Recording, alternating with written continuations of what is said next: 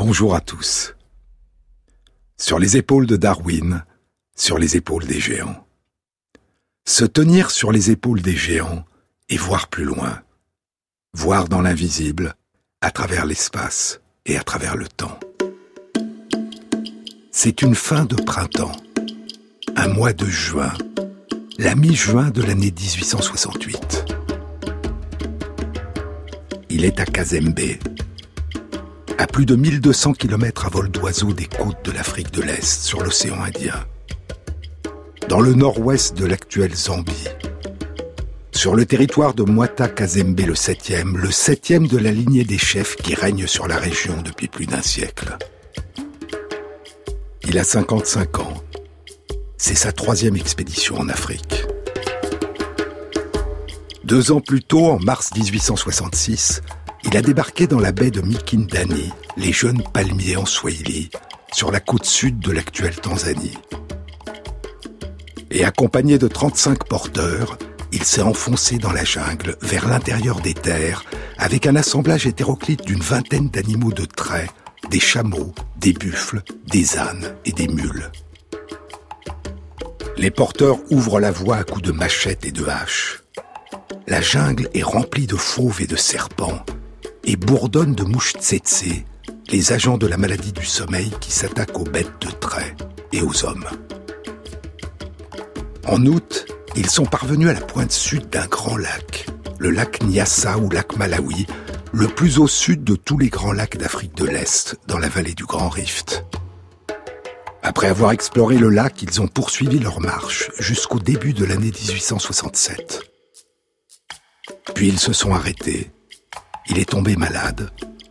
Et une guerre s'est déclarée qui oppose les peuples de la région aux marchands d'esclaves arabes swahili. En avril, ils sont repartis en direction du nord-ouest. Et après avoir parcouru plus de 800 kilomètres, ils ont atteint la pointe sud du grand lac Tanganyika.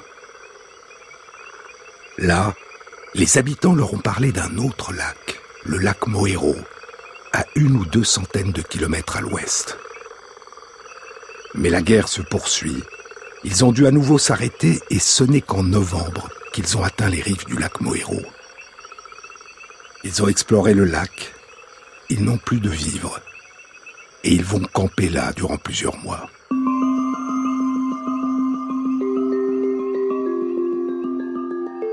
Du lac Moero naît une rivière que les habitants appellent la rivière Lualaba. Des habitants et des marchands leur disent que la rivière Lualaba devient un grand fleuve à mesure qu'elle coule vers le nord au long de centaines de kilomètres. Dans le lac Moero se jette une rivière, la rivière Luapula. Et s'ils veulent découvrir la source du grand fleuve Lualaba, il leur faudra remonter à contre-courant le cours de la rivière Luapala.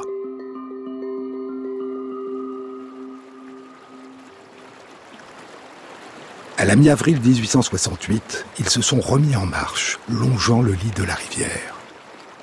Ils ont traversé des bouts noirs, ont été couverts de sangsues, et au bout d'un mois, ils ont atteint le village de Kazembe où Mwata Kazembe les a accueillis et hébergés.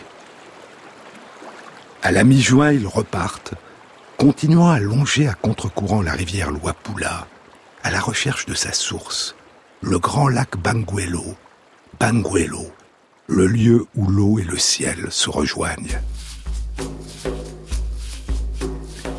Il sent, il est persuadé qu'il est proche du but de sa quête, de l'accomplissement de l'une de ses deux missions. La première, qu'il poursuit depuis qu'il a mis le pied pour la première fois en Afrique, il y a plus d'un demi-siècle, est de faire cesser dans toute l'Afrique la traite des esclaves et l'esclavage qui le révoltent et qu'il appelle la plaie ouverte du monde. Encore récemment, peu après le début de son expédition, il a demandé en vain au ministre des Affaires étrangères de la Grande-Bretagne que la flotte britannique établisse un blocus de l'île de Zanzibar et fasse fermer sur l'île le marché aux esclaves. Zanzibar, l'île aux épices, à une quarantaine de kilomètres au large des côtes de l'actuelle Tanzanie, le grand centre de la traite des esclaves en Afrique de l'Est, organisé par le sultan d'Oman, qui a fait de Zanzibar sa capitale, est le grand centre d'achat et de vente des esclaves en direction de l'Arabie, de la Perse et de l'Inde. Plus au sud, sur la côte est, au Mozambique, ce sont les marchands portugais qui organisent la traite des esclaves. Cette première mission, c'est lui qui se l'est donnée, il y a longtemps.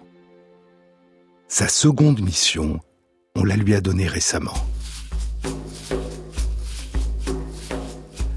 Un an avant son départ, il a été mandaté pour résoudre un grand mystère qui passionne la Grande-Bretagne et le monde, découvrir enfin les sources du Nil. Et pour lui, ces deux missions sont liées. Avant son départ, il a écrit ⁇ On pourrait croire que je recherche la gloire, mais la découverte des sources du Nil n'a pas d'autre intérêt pour moi que de me permettre de faire entendre ma voix avec plus de force encore. Et c'est cette force, ce pouvoir, qui devrait me permettre, je l'espère, de faire cesser ce mal gigantesque, la traite des esclaves. Le 25 juin, une dizaine de jours après avoir quitté Kazembe, alors qu'ils avancent au long de la rivière Luapula à la recherche des rives du lac Banguelo, ils entrent dans une forêt. Et soudain, dit-il dans son journal, nous avons découvert une tombe. C'était un monticule arrondi, comme si l'occupant était assis à l'intérieur de la façon habituelle dont on s'assoit dans le pays. La tombe était couverte de farine et de grosses perles bleues un petit sentier révélait qu'elle avait des visiteurs. C'est le genre de tombe que j'aimerais, dit-il. Pouvoir reposer dans le silence, le silence de la forêt, et qu'aucune main jamais ne dérange mes os. Dans mon pays, les tombes m'ont toujours semblé tristes, misérables.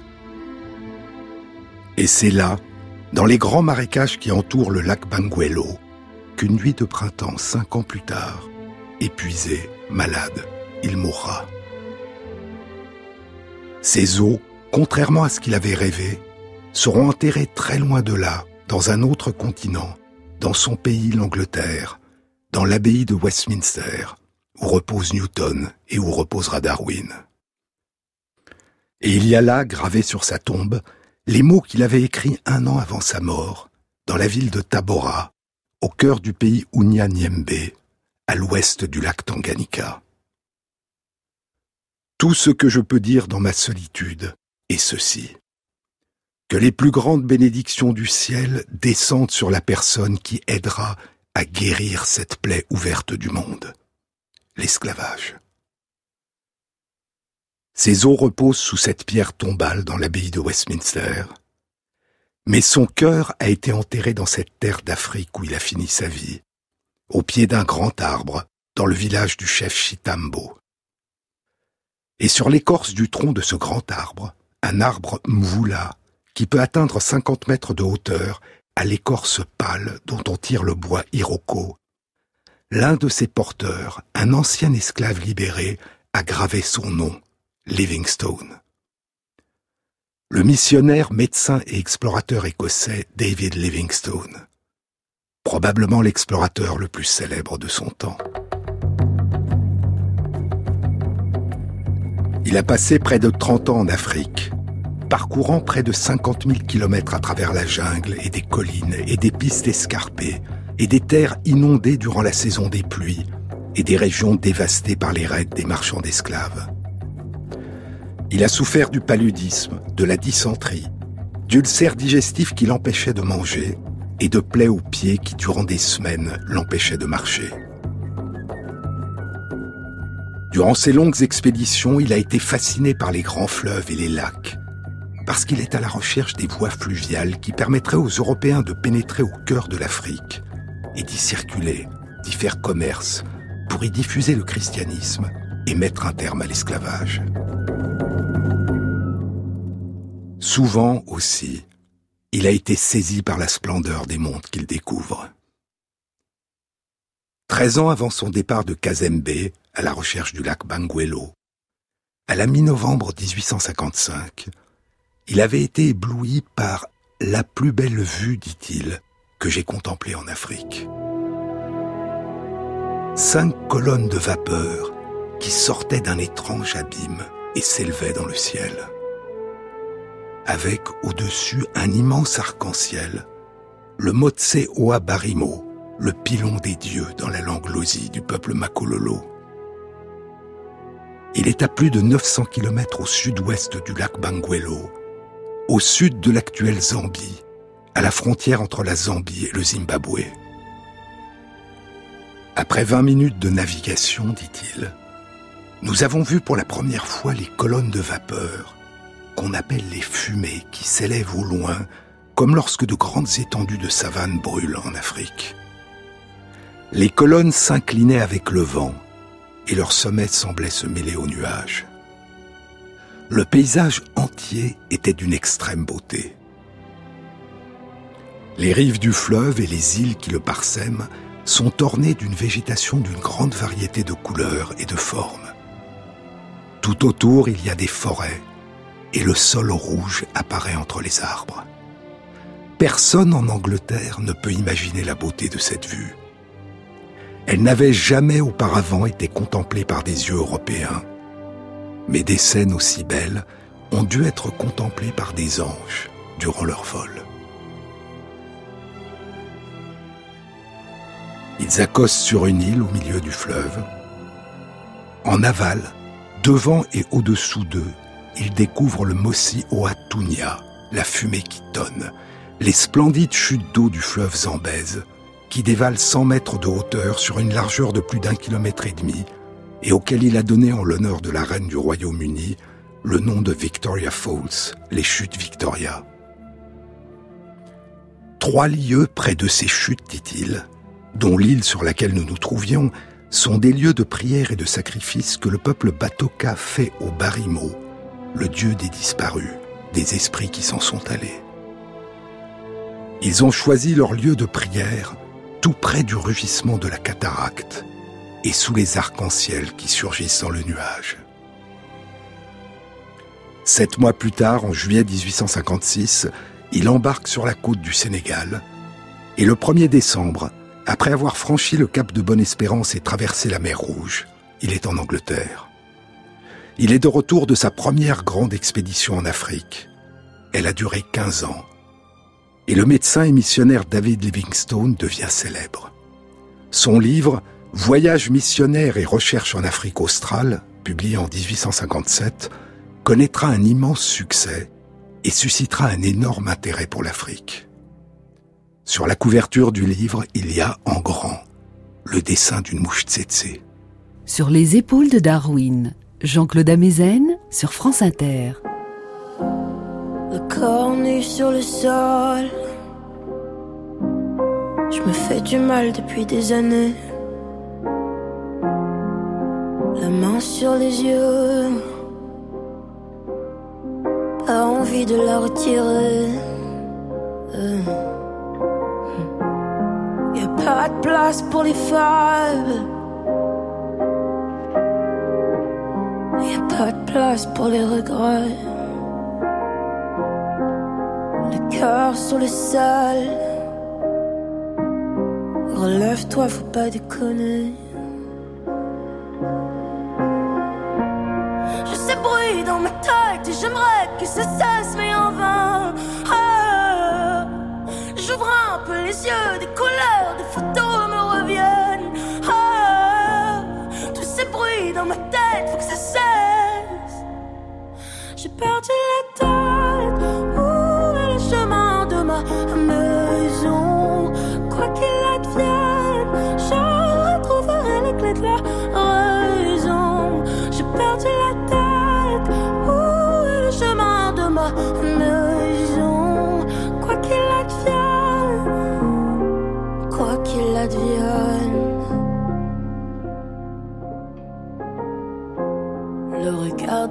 j'en ai que faire. Qui sont-ils pour me juger? Un pardon à mon père. Insolente, je l'étais. Dans les yeux de mon frère, ouais, des claques sont mes bouffées.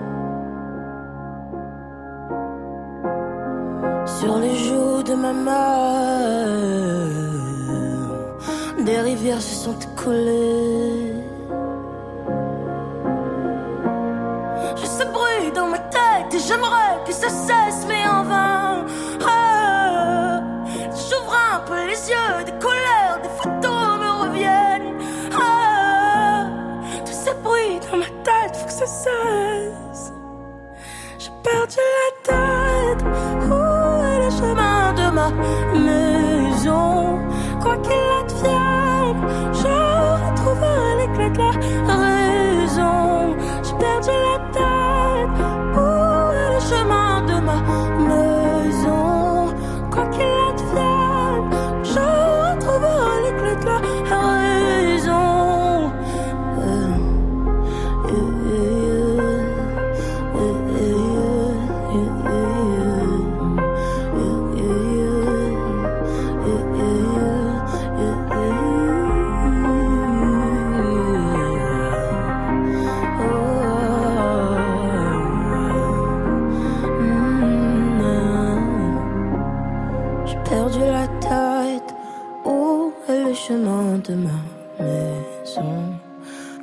advienne, je retrouverai l'éclat de la raison. Jean-Claude Amezen. La première fois que David Livingstone a posé le pied en Afrique, il a 28 ans. C'est l'année de 1841. Et il s'installe comme médecin missionnaire dans la mission de Kuruman, dans le Bechuanaland, aujourd'hui le nord de l'Afrique du Sud. Kuruman, qu'on appelle l'oasis du désert du Kalahari. L'oasis est irriguée par une grande source, l'œil de Kuruman, Sego Nyana, dans la langue tswana de la région, Sego Nyana, petite calebasse. Parce que, disent les habitants, le bruit de la source ressemble à celui que fait le lait, le lait épais, quand il s'écoule d'une calebasse que l'on secoue avec force. Puis Livingstone s'installera plus au nord, à Shonwan, puis à Kolobeng. En 1849, et durant les deux ans qui suivront, il traversera à trois reprises le désert du Kalahari, en direction du nord. Et durant ces deux dernières expéditions, il a eu, comme il aura d'autres fois par la suite dans de toutes autres circonstances, un comportement totalement irresponsable. Il a amené avec lui à travers le désert, dans la sécheresse, dans le pays des mirages et de la soif, sa femme enceinte et ses trois enfants âgés la première fois de 4 ans, 3 ans et 1 an. Et ils ont passé des journées entières sans boire, dans la chaleur étouffante, sa femme enceinte secouée par les chaos du chariot.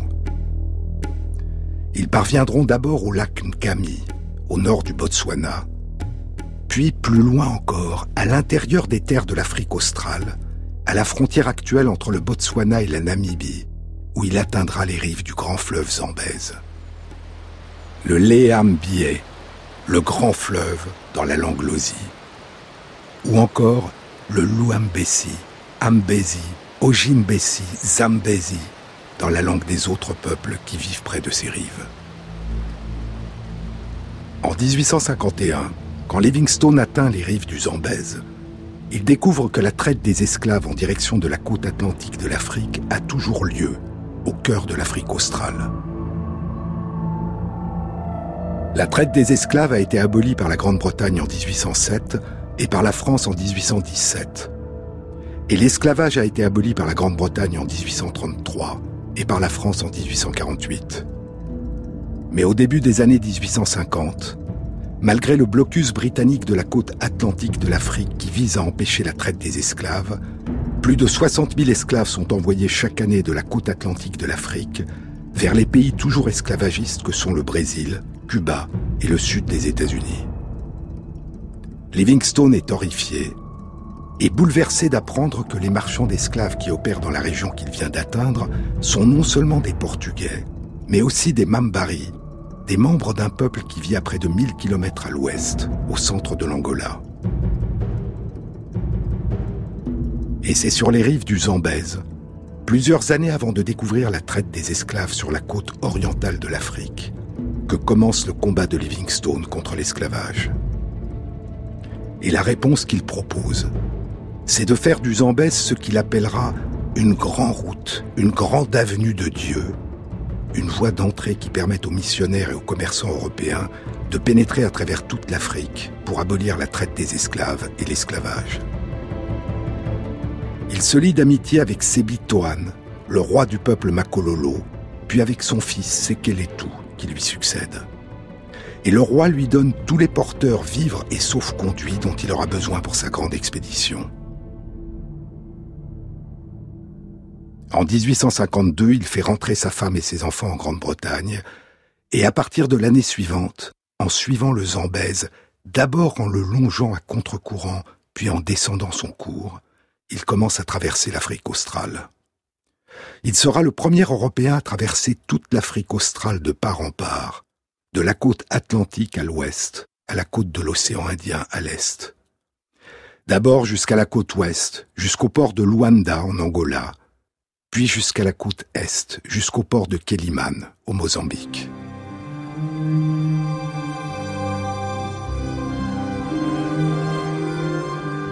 En 1856, 15 ans après son arrivée en Afrique, il revient en Angleterre, publie son premier livre et devient célèbre.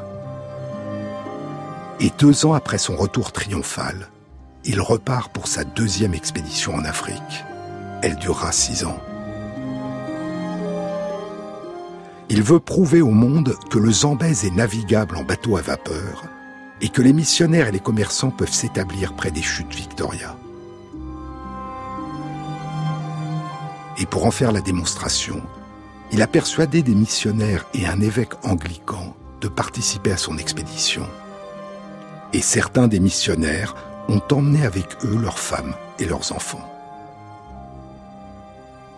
mais le cours du Zambèze s'avérera impraticable pour les bateaux à vapeur sur de nombreuses portions en raison de la présence de rapides, de chutes d'eau et de bancs de sable. Le paludisme est endémique sur ces rives et l'expédition sera un désastre. L'évêque, cinq missionnaires et deux de leurs femmes et trois de leurs enfants mourront de malaria. Et au printemps 1862, Mary, la femme de David Livingstone, à qui il a demandé de repartir d'Angleterre pour les rejoindre, mourra elle aussi de malaria.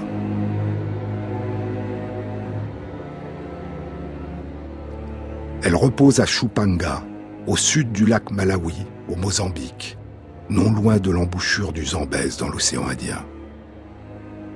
David Livingstone reviendra en Angleterre deux ans plus tard, en 1864 et cinq ans avant son retour de cette seconde et tragique expédition, en 1859, deux explorateurs britanniques, John Speke et Richard Burton, sont rentrés à Londres après une longue et dangereuse exploration de trois ans en Afrique.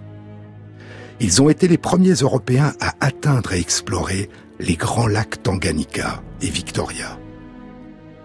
Burton et Speke ont découvert ensemble le lac Tanganyika et Speke a découvert seul le lac auquel il a donné, en l'honneur de la reine, le nom de lac Victoria Nyanza. Et ils proclament tous deux qu'ils ont découvert les sources du Nil, mais ils sont en violent désaccord. John Speke affirme que c'est le lac Victoria qui est la source du Nil. Richard Burton que c'est le lac Tanganyika, situé au sud-ouest du lac Victoria, une source plus lointaine encore, plus en amont encore de l'embouchure du Nil dans la Méditerranée. Speke repartira durant trois ans et reviendra en affirmant que c'est bien le lac Victoria qui est la source du Nil. De la rive nord du lac Victoria surgissent de petites chutes d'eau, les Ripon Falls, les chutes de Ripon. C'est le début du Nil, dit-il. Mais Burton maintient que Speke s'est trompé. C'est le lac Tanganyika qui est la source du Nil. Speke meurt en 1864 à la veille d'un débat public avec Burton. C'est l'année où David Livingstone revient à Londres. Est-ce Speke ou Burton qui a raison Ou aucun des deux? Il n'y a pas de consensus parmi les géographes. Et la localisation des sources du Nil demeure un mystère. Le géologue Sir Roderick Murchison, le président de la Royal Geographical Society, qui apporte depuis longtemps son appui aux expéditions de Livingstone, le charge alors de résoudre le problème et d'apporter une réponse définitive en recourant à la démarche la plus scientifique possible. Et en 1866, deux ans après le désastre de sa précédente expédition, David Livingstone repart pour sa troisième et dernière expédition en Afrique, qui durera sept ans et dont il ne reviendra pas vivant. À la recherche des sources du Nil, ou plus précisément des sources du Nil blanc. Le Nil coule au long d'environ 6700 km. Il est, avec l'Amazone, l'un des deux plus longs fleuves du monde. L'une de ses branches, la plus longue, qu'on appelle le Nil blanc, An-Nil al-Abyad en arabe, prend sa source en Afrique de l'Est et coule vers le nord à travers l'Ouganda, le Soudan du Sud et le Soudan, à travers les déserts, au long de près de 4000 km, jusqu'à Khartoum, au Soudan, à l'ouest de la mer Rouge. Là, le Nil blanc se réunit avec l'autre branche du Nil, le Nil bleu, An-Nil al-Azraq en arabe. Le Nil bleu descend des hauts plateaux d'Éthiopie dans la corne de l'Afrique, à l'est du Nil blanc, au long de 1500 km, avant de rejoindre le Nil blanc à Khartoum. Et à partir de là, le Nil, né de la réunion du Nil blanc et du Nil bleu, descend au long de près de 3000 km jusqu'à la Méditerranée. On peut considérer que le Nil blanc et le Nil bleu sont les deux branches amont du Nil. On peut aussi considérer que le Nil bleu est un grand affluent du Nil blanc. Toujours est-il que le Nil blanc n'est jamais à sec durant l'année. C'est lui qui apporte l'eau qui coule en toute saison en aval de Khartoum, à travers le nord du Soudan et l'Égypte, vers la Méditerranée. Le Nil bleu, lui, est à sec durant la saison sèche. Mais entre juillet et octobre, durant la saison des pluies, c'est le Nil bleu qui apporte des hauts plateaux de l'Éthiopie, près de 80% de l'eau que contient le Nil en aval de Khartoum, et qui est responsable des crues annuelles en Égypte, qui fertilisent les terres. Et c'est le Nil bleu qui transporte le limon que les pluies détachent des terres des hauts plateaux d'Éthiopie et qui rend les terres fertiles. À la fin du XVIIIe siècle, la source du Nil bleu a été découverte. C'est le lac Tana, au nord de l'Éthiopie. Mais les sources du Nil blanc sont demeurées un mystère. Et c'est ce mystère que Livingstone, après Speke et Burton, va essayer de résoudre.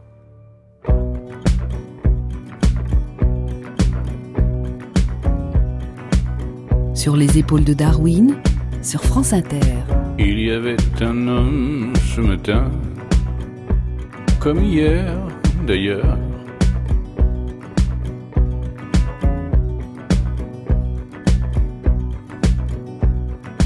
Il y avait un homme ce matin sur le cul.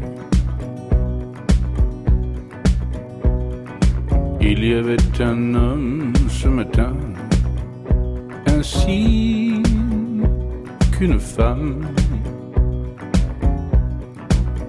sur le cul.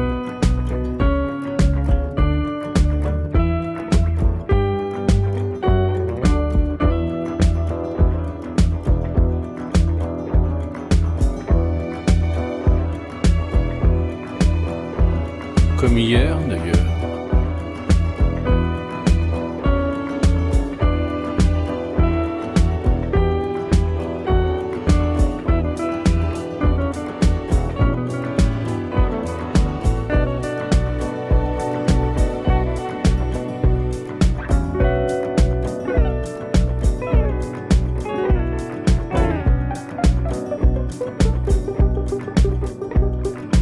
Il y avait dix hommes ce matin,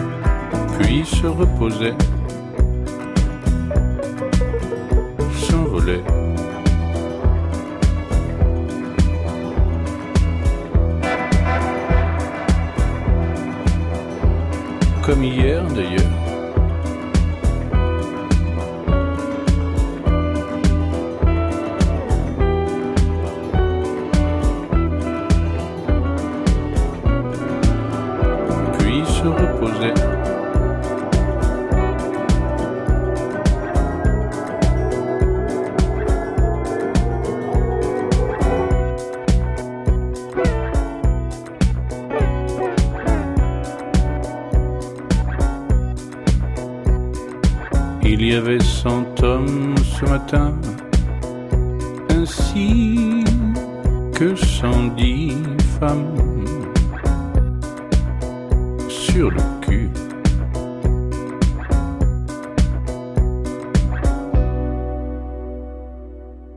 David Livingstone n'est pas revenu vivant de sa dernière expédition. Et si nous pouvons lire les carnets, les lettres et le journal qu'il a écrit tout au long de ces sept années, jusqu'à la fin, jusqu'au 27 avril 1873, trois jours avant sa mort dans la nuit du 30 avril au 1er mai, c'est en raison de deux événements remarquables, de nature complètement différente. Le début du premier événement a été raconté par son acteur principal de la façon suivante. Le 16 octobre de l'année 1869, je suis à Madrid. À 10 heures du matin, je reçois un télégramme. En l'ouvrant, je découvre Venez à Paris pour une affaire importante.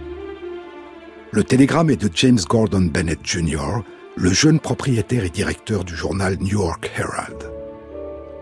Le train express part de Madrid à 15 heures. J'ai encore le temps de dire au revoir à mes amis.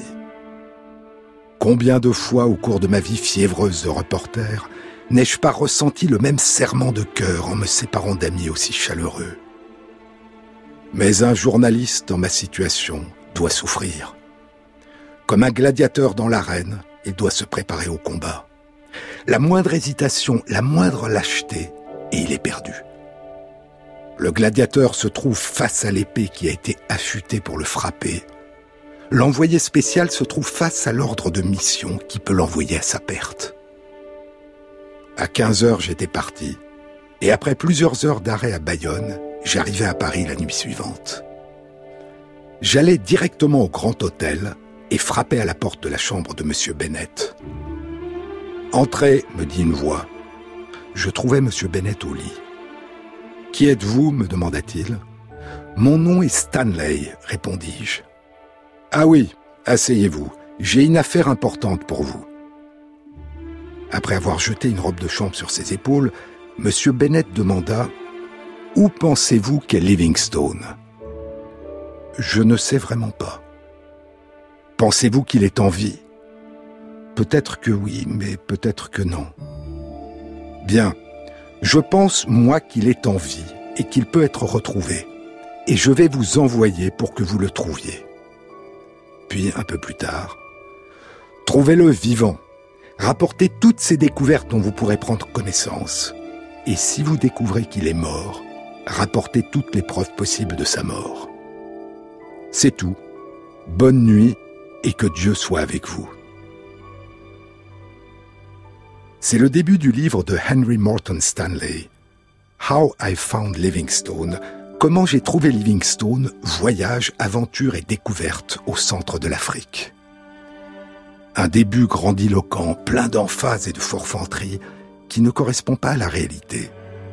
Mais lorsque Bennett finit par donner à Stanley l'autorisation de partir, et que Stanley débarque à Bagamoyo, sur la côte de l'actuelle Tanzanie en mars 1871, sa mission est devenue importante. Car cela fait plus de deux ans que le monde est sans nouvelles de Livingstone. Personne n'a reçu de lettre de lui, et aucun Européen ne l'a plus vu.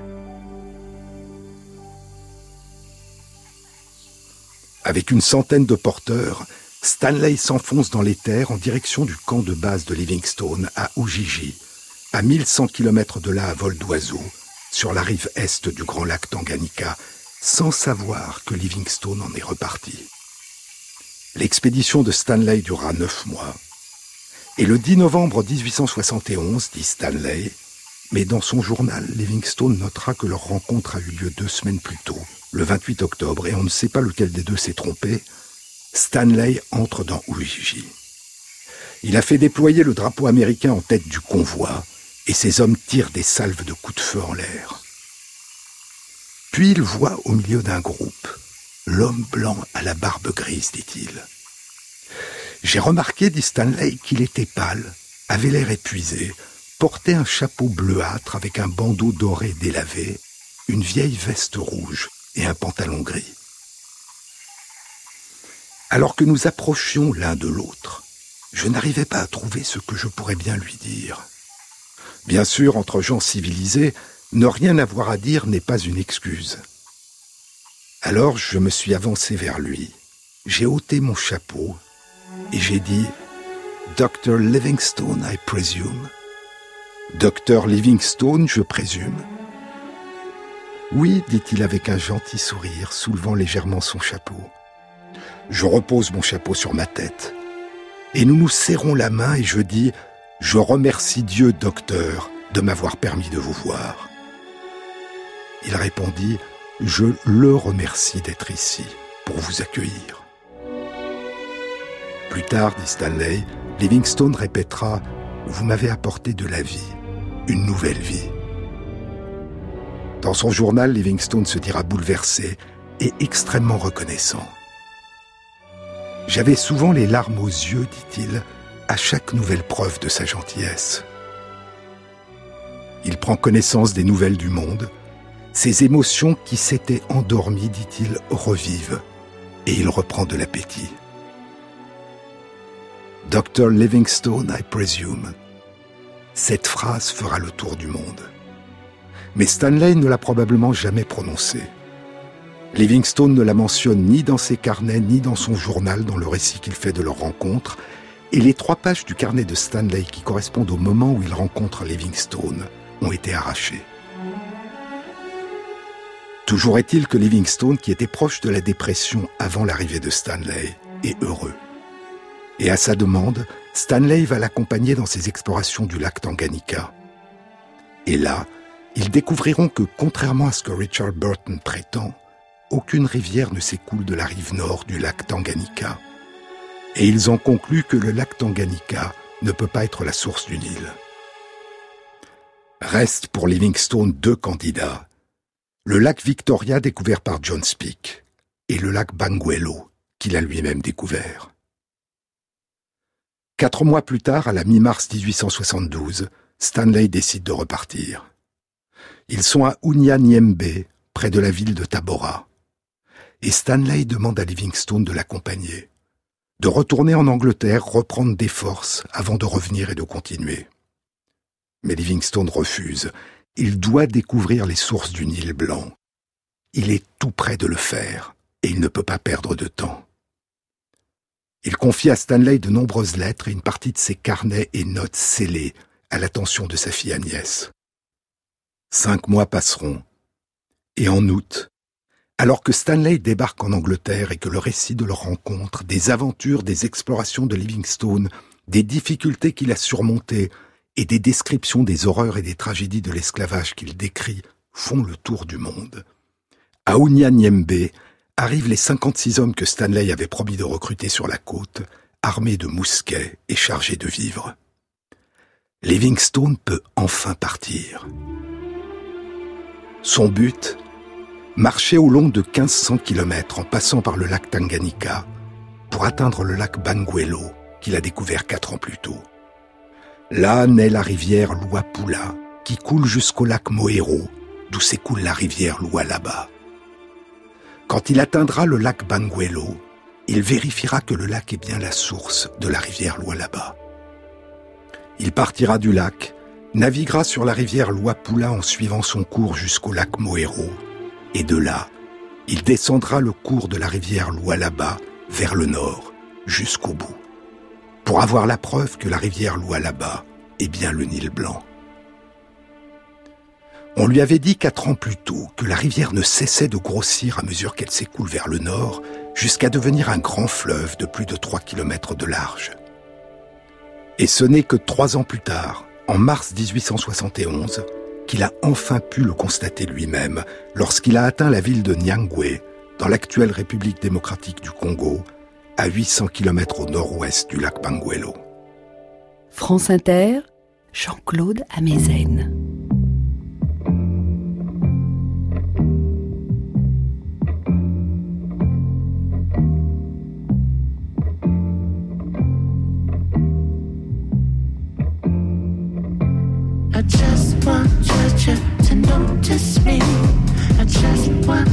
Georgia to notice me. I just want you to notice me. I just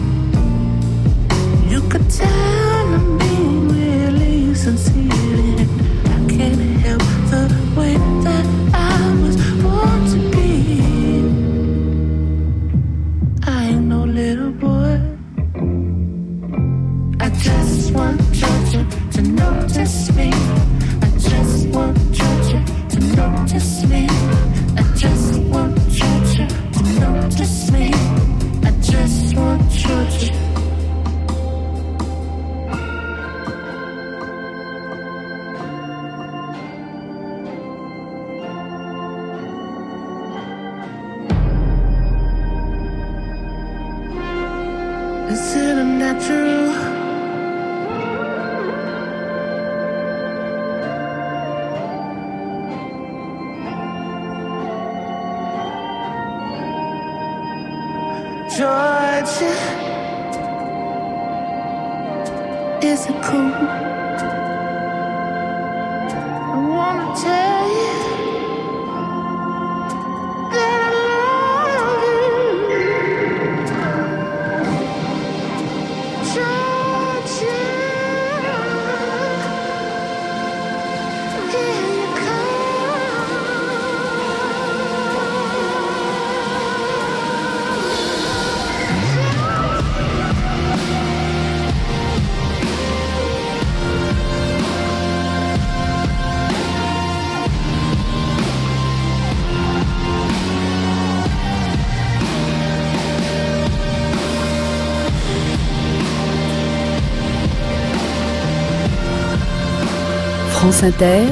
Sur les épaules de Darwin, Jean-Claude Amezen. À la fin juillet 1870, Livingstone était resté bloqué durant des mois dans la ville de Bambare, à une centaine de kilomètres seulement de la rivière Lualaba. Il n'avait plus avec lui que trois porteurs, il manquait de vivre, et des plaies aux pieds l'empêchaient de marcher. Et lui, qui est viscéralement opposé à l'esclavage, il avait dû accepter l'aide des marchands d'esclaves arabes swahili pour continuer sa quête. Dans le même temps, il se désole du sort des esclaves qu'il croise. Il découvre le lien inextricable entre la traite des esclaves et le commerce de l'ivoire, qui vise à satisfaire la passion des Européens pour les touches d'ivoire des pianos et pour les couteaux à manche d'ivoire et pour les bijoux. Chaque livre, chaque demi-kilo d'ivoire, dira plus tard Henry Stanley, a coûté la vie à un homme, une femme ou un enfant. Pour cinq livres d'ivoire, une hutte a été brûlée. Pour deux défenses d'ivoire, un village entier a été détruit. C'est tout simplement inimaginable que parce qu'on a besoin d'ivoire pour des ornements et des jeux de billard, le cœur de l'Afrique est entièrement ravagé. En mars 1871, quand Livingstone atteint enfin le grand fleuve Lualaba, à Nyangwe, il constate qu'il a bien 3 km de large, comme on le lui avait dit, Et il est maintenant convaincu qu'il s'agit bien du Nil Blanc. Et la source du Nil Blanc est donc le lac Banguelo, 600 km plus au sud que la portion la plus au sud du lac Victoria. Il est persuadé que John Speak a tort. Les Ripon Falls, qui sortent du nord du lac Victoria, ont un débit beaucoup trop faible, pense-t-il, pour donner naissance au Nil Blanc. Et il y a les écrits des auteurs de l'Antiquité, les écrits d'Hérodote et de Ptolémée. En l'an 150 de notre ère, Ptolémée avait rapporté avoir entendu dire que les sources du Nil étaient situées dans une région que Livingstone considère être entre 10 et 12 degrés de latitude sud, ce qui est à peu près la latitude où se situe le lac Banguelo. Et avant Ptolémée, au 5e siècle avant notre ère, Hérodote avait rapporté avoir entendu dire que la moitié de l'eau du Nil coule vers le nord et l'autre moitié vers le sud. À Bambare, deux marchands arabes ont dit à Livingstone que non loin du lac Banguelo, c'est-à-dire il en est convaincu, près de la source du fleuve Lualaba, il y a trois autres sources. L'une de ces sources donne naissance à la rivière Loman, qui, comme la Lualaba, coule vers le nord. Et les deux autres rivières, le Cafoué et le Zambèze, coulent vers le sud. Quatre sources. Et la moitié coule vers le nord et l'autre moitié vers le sud. Je connais les quatre sources, les quatre fontaines d'Hérodote, écrit Livingstone. Après cinq ans d'errance, il attache désormais autant d'importance aux écrits des auteurs de l'Antiquité qu'aux découvertes de ses contemporains. Il est fatigué, malade, et ce qui devait être une expédition et une recherche fondée sur la démarche la plus scientifique possible devient une quête fantasmagorique, un rêve éveillé selon ses propres mots où commencent à se mêler sur un même plan les rapports des découvertes récentes, les récits des marchands et des habitants, et les écrits de l'Antiquité. Mais pour prouver que la loi là-bas est bien le Nil blanc, il lui faudra naviguer le cours du fleuve en aval à partir de la ville de Nyangwe, au long de près de 4000 kilomètres, en descendant jusqu'au Soudan, jusqu'à Khartoum, où le Nil blanc rejoint le Nil bleu. Il cherche à acheter des pirogues pour descendre le cours du fleuve. Il n'en trouve pas. Les marchands d'esclaves qui ne veulent pas qu'il aille au nord dénoncer la traite des esclaves achètent toutes les pirogues. Et quatre mois après son arrivée, il n'a toujours pas pu acquérir une seule embarcation. Le 15 juillet, sur le grand marché de Nyangwe où se rendent plusieurs milliers de personnes, des marchands d'esclaves ouvrent le feu il tue plusieurs centaines de femmes puis brûle près de 20 villages autour de Nyangwe. Livingstone est horrifié, il ne peut pas rester. Et le 20 juillet 1871, avec 14 hommes et des femmes rescapées du massacre, il repart pour regagner Ujiji, son camp de base sur la rive est du lac Tanganyika.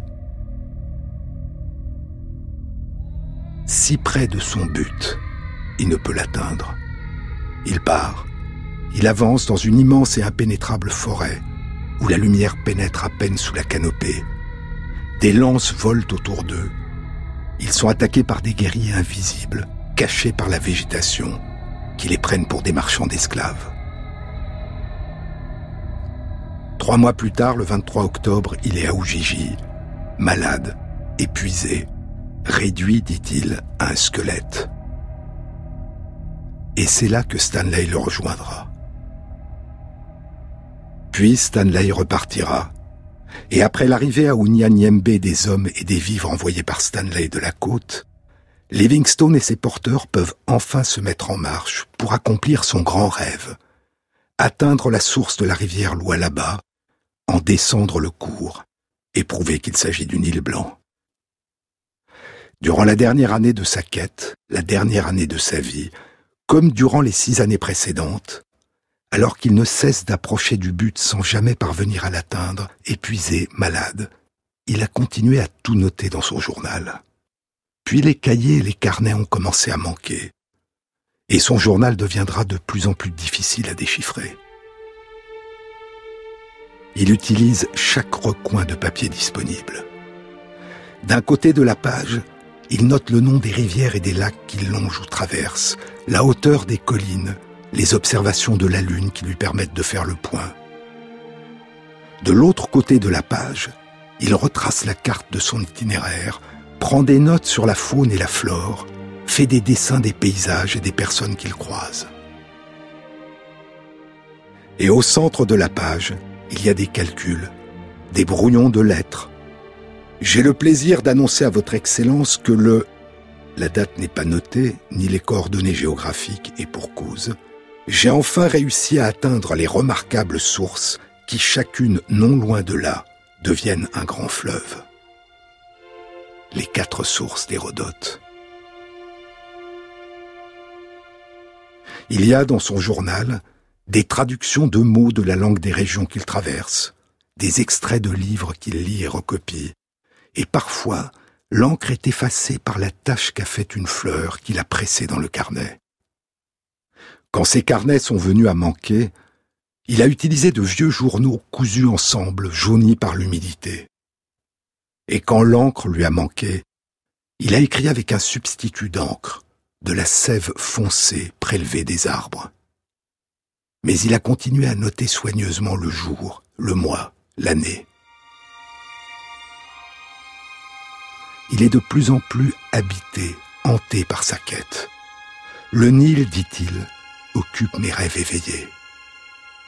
Il est attentif à tout, il note tout. Il est couvert de sangsues. Il s'en désespère, mais dans le même temps il observe et décrit minutieusement dans son journal la forme de leur bouche. Plus tard, épuisé, trempé par une pluie battante, l'eau sur la piste maintenant à hauteur de mollet, alors que j'étais assis sous la pluie, dit-il, une petite grenouille arboricole d'environ un centimètre de long sauta sur une feuille et commença à entonner un chant très doux, mais aussi puissant que celui de nombreux oiseaux. Il était surprenant d'entendre tant de musique produite par un si petit musicien. Plus tard encore, au début avril 1873, il vient d'avoir 60 ans. Il avance dans les marécages qui entourent le lac Banguelo. La toute première étape du grand voyage qu'il avait prévu. Je suis pâle, dit-il, exsangue, et affaibli par tout le sang que j'ai perdu.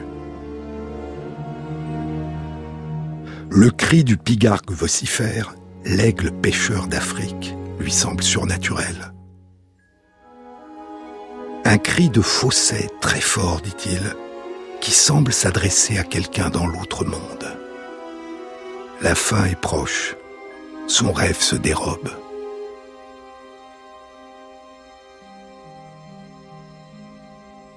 David Livingstone n'a pas découvert les sources du Nil. Comment les sources du Nil blanc ont été découvertes, et ce que Livingstone a découvert sans le savoir, et de quelle extraordinaire façon nous est parvenu son dernier journal, le journal de sa dernière année de quête et d'errance après le départ de Stanley. Et comment Livingstone a réussi par-delà sa mort à contribuer à accomplir son autre grand rêve, l'abolition de l'esclavage en Afrique de l'Est. Nous le découvrirons dans une autre émission.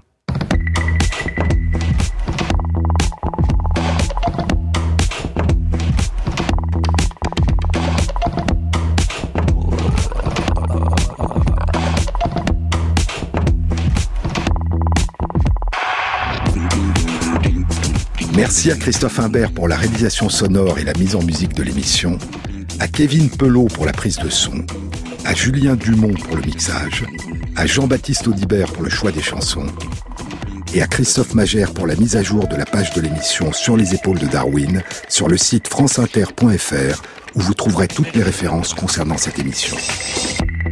Bon week-end à tous. À samedi prochain.